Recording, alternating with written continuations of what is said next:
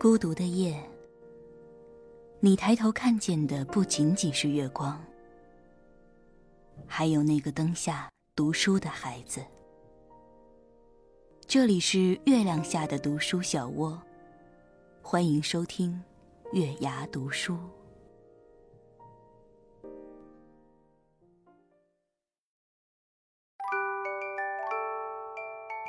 Hello，晚上好，这里是月牙读书，我是主播品月。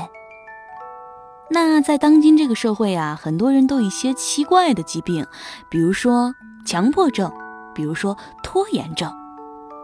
那么今天呢，平月就为大家分享一篇关于拖延症的一篇文章，作者吴小诗。你就这样拖延下去吧，让我们一起来分享一下吧。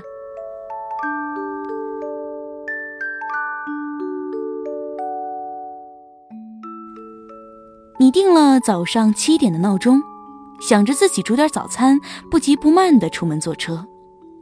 但是闹钟响后，你又睡了半个小时，来不及吃早餐了。你饿着肚子出门赶车，你的经验告诉你这个时间来得及。当你漫步走到站台，公车在你的前方远去，你花了五分钟来纠结打车还是等下一辆公交车。当你终于决定奢侈一把，坐上出租车副驾驶时，后视镜里熟悉的那辆公车来了。最终，你还是迟到了。你无辜的吐槽了一句：“交通这么堵，怪我了。”你三个月后有一场大型考试，这场考试对你来说很重要。你买好了所有辅导书，咨询了所有可能有帮助的人。你在日记本里给自己打了两页鸡血，甚至在朋友圈里高冷声明：备考期间停用一切社交网络。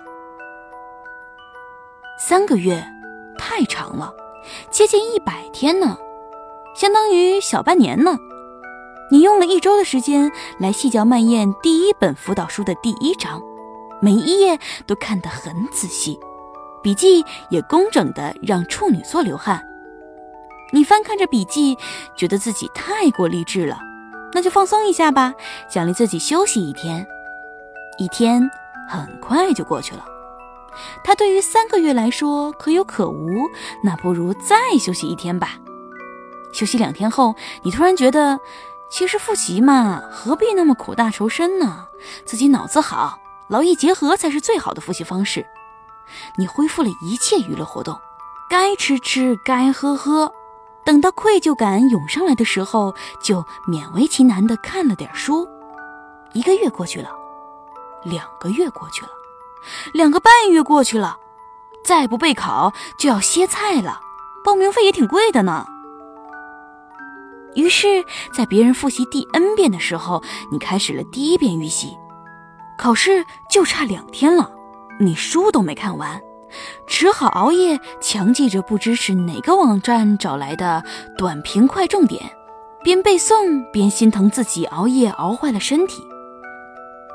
考试来了，开考，答题，交卷，放榜。别人考上了，你没有。你安慰自己，我就正经复习了一个礼拜。我要是像他那样开启学霸模式大半年，我肯定考得比他好。工作日的时候，你想着周末要跟家里打个电话；周五晚上用来看综艺节目了；周六吃完晚饭，只想在沙发上瘫着不动；周日再不打电话就说不过去了。你吃完晚饭，洗好澡，躺在床上，补刷了一遍白天错过的朋友圈。刷了朋友圈不刷微博，又好像过不去，又刷了一遍微博。你想着周六出去吃大餐的照片再不发，就错过了晚餐的黄金时段了。不能发朋友圈，那岂不是白吃了？你花了半个小时修图，琢磨了二十分钟的配文，终于把朋友圈发了出去。你又在评论区互动了半个小时，居然已经十一点半了。他八成已经睡了。那算了吧。下周再说，下周一定打。你觉得自己太胖，想减肥，你决定用最健康的方式来减轻体重。你办了一张健身卡，本来想着只办一个季度的会员，后来想到运动越久会越瘦，你一狠心充值了半年的会费。刚开始你每天都去健身房，看着自己大汗淋漓，还挺有成就感的。一周后，你觉得工作日还是要保证白天的体力，之后你只有周末去。可是你觉得自己工作日那么累，周末为什么不好好休息呢？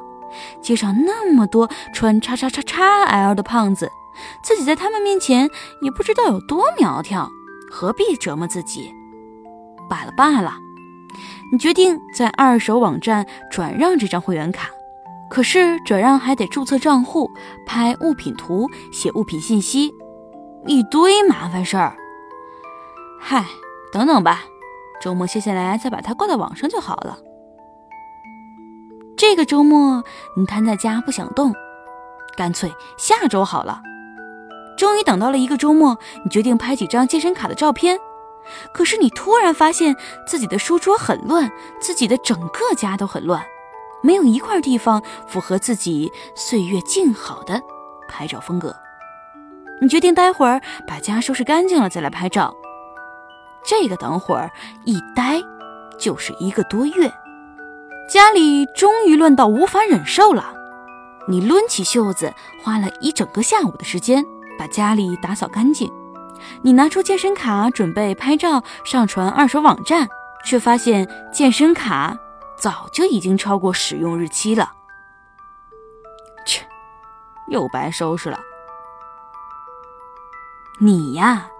你就这样继续拖延下去吧，有一天你会突然发现你有很多事情要做，你的余生都不够用。